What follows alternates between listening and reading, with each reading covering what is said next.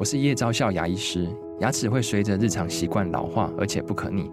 当珐琅质受损，牙齿结构会出现破裂，还有细微的小孔，导致我们牙齿变得又脆弱又敏感。这边我真心推荐贝欧尼修复牙膏，内含 BioHAP 成分，搭配正确的刷牙习惯，经科学实证，可在两周有效让牙齿再矿化，修复受损珐琅质的细微小孔。相关资讯及购买通路，请参考资讯栏连结。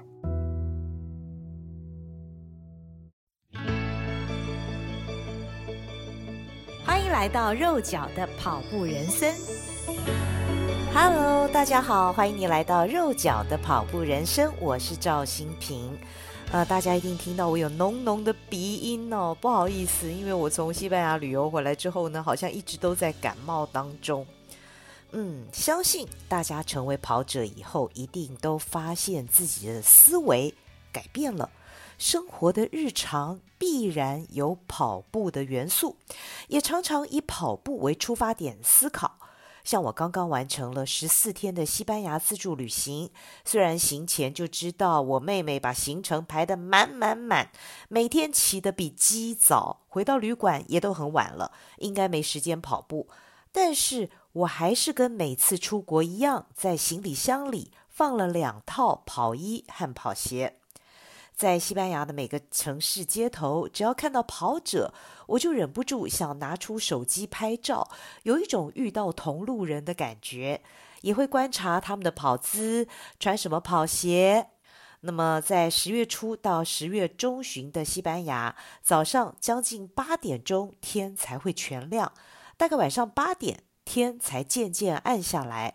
难怪西班牙人的作息很晚。每个城市的温差也都很大，最高温都是三十多度，太阳高照。而且不像台北是中午时间是最热的，西班牙到了下午三四点，甚至于到五六点才是最热的。所以我在台北跑步没有晒黑，倒是在西班牙到处玩晒黑了很多。我妈看到我都吓一跳哦。那么我在西班牙看到的跑者呢，多半都穿得比较随性，不像台北的跑者那么刻意打扮。当然啦，因为我大多在福和桥河滨练跑，那儿像个伸展台，总是有许多大炮，所以跑者们当然都精心打扮喽。在马德里市区最大的公园丽池公园，是我见到最多跑者的地方。那天是星期天，尽管已经是中午了，太阳真的很大，也蛮热的，我都蛮想撑阳伞。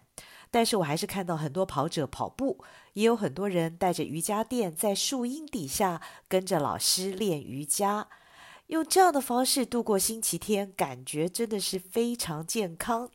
而这一趟我在西班牙的每个城市都觉得时间不够，想玩、想看、想吃的真的是太多了。不论是早、中、晚，都会看到跑者在街头跑步。如果能够边跑边欣赏这些城市，该有多好啊！于是我回来之后呢，就特别做了番功课，研究在西班牙可以跑什么马拉松。结果发现不得了，西班牙值得跑的马拉松实在是太多了。且听我一一道来。首先要跟大家介绍的就是在下个月十一月二十六号，就有一场获得国际田径协会。IAAF 认证的 San Sebastian 圣塞巴斯丁马拉松，它的网页上写着：世界上有很多马拉松，但是只有一场 San Sebastian 马拉松。它也是西班牙历史第二悠久的马拉松，每年大约有七千名跑者参赛。这场赛事有十 K、二十一 K 跟四十二 K 三个选项可以选择。主办单位强调赛道平坦，适合想尝试出马的人。目前西班牙的女子马拉松纪录就是在这里创下的。San Sebastian 是位在西班牙北部的巴斯克地区。谈到巴斯克，你一定觉得有点耳熟，对不对？没错，那就是我们熟知的巴斯克乳酪蛋糕的那个巴斯克。而 Saint Sebastian 呢，距离法国只有二十公里，它的人口只有十八万，是一个小城，以美食和美景著称。城里面居然有高达九家米其林星级餐厅，其中三家的排名是世界前五十。像我这样的吃货就深受吸引，非常想去。旅跑达人小布希去年就跑过这一场哦。那么我也看了网页上面朋友对这场赛事的留言，有好几个人都说 I love it，但是也有跑友提醒，跑到了三十到四十 K 处得自备水，看起来这个地方好像没有补给站，以及这个季节可能会有风跟雨。好，那么这就是这一场 San Sebastian 马拉松，我觉得很值得去跑跑看。另外呢，即将在十二月三号举行的瓦伦西亚马拉松，它的赛道有“世界最速赛道”之称，非常容易破纪录。刚刚打破男子全马世界纪录的二十三岁肯亚选手 Kelvin Kipton，去年就是在这一场跑了他的出马。当时他以惊人的两小时零一分五十三秒，史上第三快的成绩夺下冠军。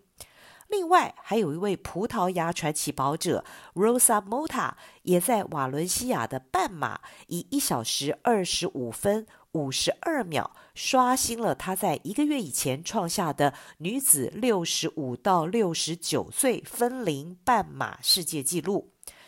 还有一位新加坡的长跑健将苏瑞勇，也在这场半马刷新了十公里跟半马两项新加坡全国纪录。非常夸张的是哦，我研究之下发现呢，二零二零年的瓦伦西亚半马参加男子半马组的前四名选手，甚至于全部都打破了当年的世界纪录。一场比赛就有四个人打破世界纪录，实在是很不简单呐、看来有志于在海外马当中破 PB 的跑者，很适合选择这一场哦。在西班牙，几乎每个月都有马拉松比赛。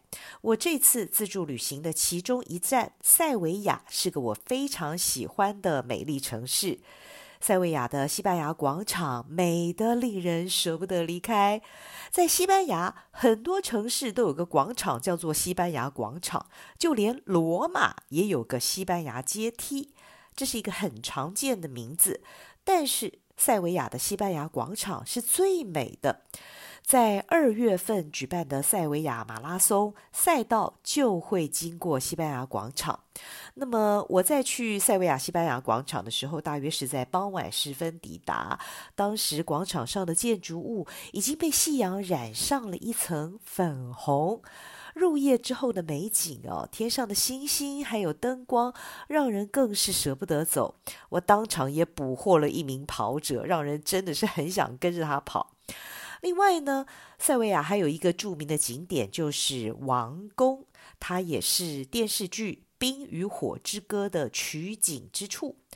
还有一座华丽的塞维亚大教堂，它里面有很多很多的艺术品，看起来呢就跟一座馆藏非常丰富的美术馆一样，也非常值得好好的一看。另外呢，在塞维亚的市区还有一座现代感十足的都市阳伞，它的形状呢是几何形跟弧形的结合哦。你可以想象，其实塞维亚它也是一个充满着历史风味的一个小城。那么在它的城里面呢，呃，有很多的历史建筑，像是我刚刚讲到的教堂啊等等。可是呢，都市阳伞却又是现代感十足哦。但是两者融合在一起，完全不违背。那那么，都市阳伞在白天看的时候啊，是非常有现代感。到了晚上呢，你可以付钱到都市阳伞的这个顶端去欣赏它的灯火秀啊，应该说是灯光秀了。灯光秀，它的灯光秀呢，呃，大概每隔几分钟，它就会变换这个灯光的颜色。当时你就站在这个。呃挑高的都市阳伞的上面，欣赏这个七彩变幻的灯光秀。另外还可以眺望远方的教堂啊，还有一些古老建筑的尖塔，那个感觉哦也是非常的棒。所以我也很推荐大家，如果你明年二月有空的话，可以考虑去跑一下二月份的塞维亚马拉松。至于国人最熟悉的西班牙两大城市巴塞隆纳跟马德里，每年分别是在三月跟四月会举办马拉松，其中巴塞隆纳马拉松举行的日期会是在明年的三月十九号。他的网站上呢也强调赛道很平，不过我还是看到有跑者留言说还是有点坡度的啦。那么巴塞罗那马拉松的赛道呢就会经过著名的高地建筑圣家堂以及巴特楼之家，还有很有名的。诺坎普球场，它的官网上面呢还强调，赛道上将会有五十个 animation point。那么我不太确定它的 animation point 是什么，应该是说会有五十处的有这个卡通，呃，会有漫画这样子的点哦，让跑者跑在艰难的时刻呢，你只要看到这样子的 animation，你的心情也能够为之提振。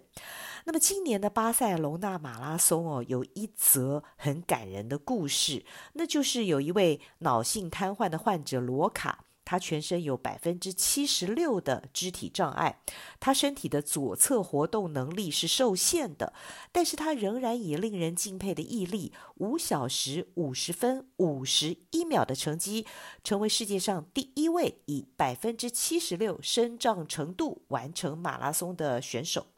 根据报道，在完成这场马拉松赛事以前，罗卡已经完赛了五场铁人三项，一次的水陆两项，还有六次的半马，真的很厉害哦。而他为了备战今年的巴塞隆纳全马呢，罗卡还筹组了一支由教练、体能教练还有心理医生组成的团队。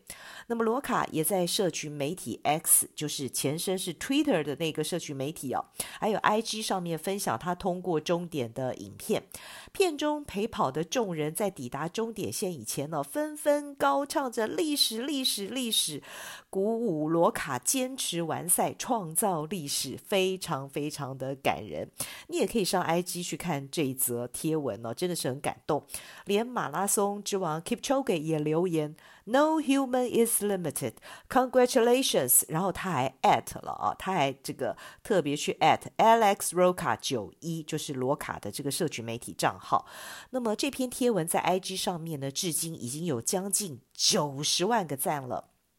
那么至于明年四月二十八号，的马德里马拉松，它的全名是 Rock and Roll Madrid Marathon，将有来自于全世界的三万九千名跑者参加。他们有强调赛道很平哦，赛道拥有的是 challenging hills，具挑战性的坡度。对于一些人来讲呢，会是一场 tough race，艰难的赛事。马德里马拉松的赛道将会经过它的市中心、旧城区以及住宅区，并且通过著名的景点太阳广场、主广场跟王宫，终点会是在市中心的雷科莱托斯大道。这次我到马德里哦，发现太阳广场真的从早到晚满满满都是游客啊！如果你到太阳广场的话呢，你仔细在它的地面上寻找啊，会有一个零公里的标志 （Zero K） 啊，零 K 的这个标志啊。这个标志的意思是呢，那里就是西班牙公路网的中心啊，是西班牙公路网的起点，所以有一个零 K。不过这个零 K 呢，小声说好像也是在下。本个月到目前的跑量哦，真的是讲起来非常非常的惭愧。好。那么讲到马德里马拉松呢，既然它的名字是 Rock and Roll Madrid Marathon，它是摇滚马拉松系列当中的一场。在这场马拉松里面，全程将会有三十处表演舞台，比赛的终点也会举办音乐会跟庆祝活动，是一场热闹的盛会。我在马德里玩的时候，常常感觉它的市中心街道跟旧金山有点像，起起伏伏的。动辄有坡度，因此这场马拉松自然会是有坡的马拉松。那么以上我讲的这几场马拉松啊，我都会把它的这个官网啊镶嵌在这个我在运动笔记的这个网址里面呢，你很容易就点阅进去看这些赛事的细节。另外，你也可以参考我在网络上找到的西班牙全国马拉松赛跑日程啊。那么这个里面呢，就有西班牙一到十二月在各个城市举办的马拉松赛事的资讯。那这个网页呢，是西班牙旅游局的中文赛事页面。如果你点击右上角的 English，那么页面呢就会回到它的官网主页，内容涵盖所有的西班牙旅游资讯哦。有兴趣的人可以去探索一番。那么这集讲到这里哦，我觉得西班牙国家旅游局应该要颁个奖给我，你说是不是啊？那这次自助旅行，我最大的心得就是旅游。还是自助比较好，时间充裕、自由，每个景点都可以停留很久。尤其我这次去的格拉纳达阿罕布拉宫，还有巴塞罗那的圣家堂跟塞维亚的王宫，它的建筑细节都非常非常的繁复，值得花时间好好的研究欣赏。那在这几个地方呢，我大概都花了将近一天的时间停留哦。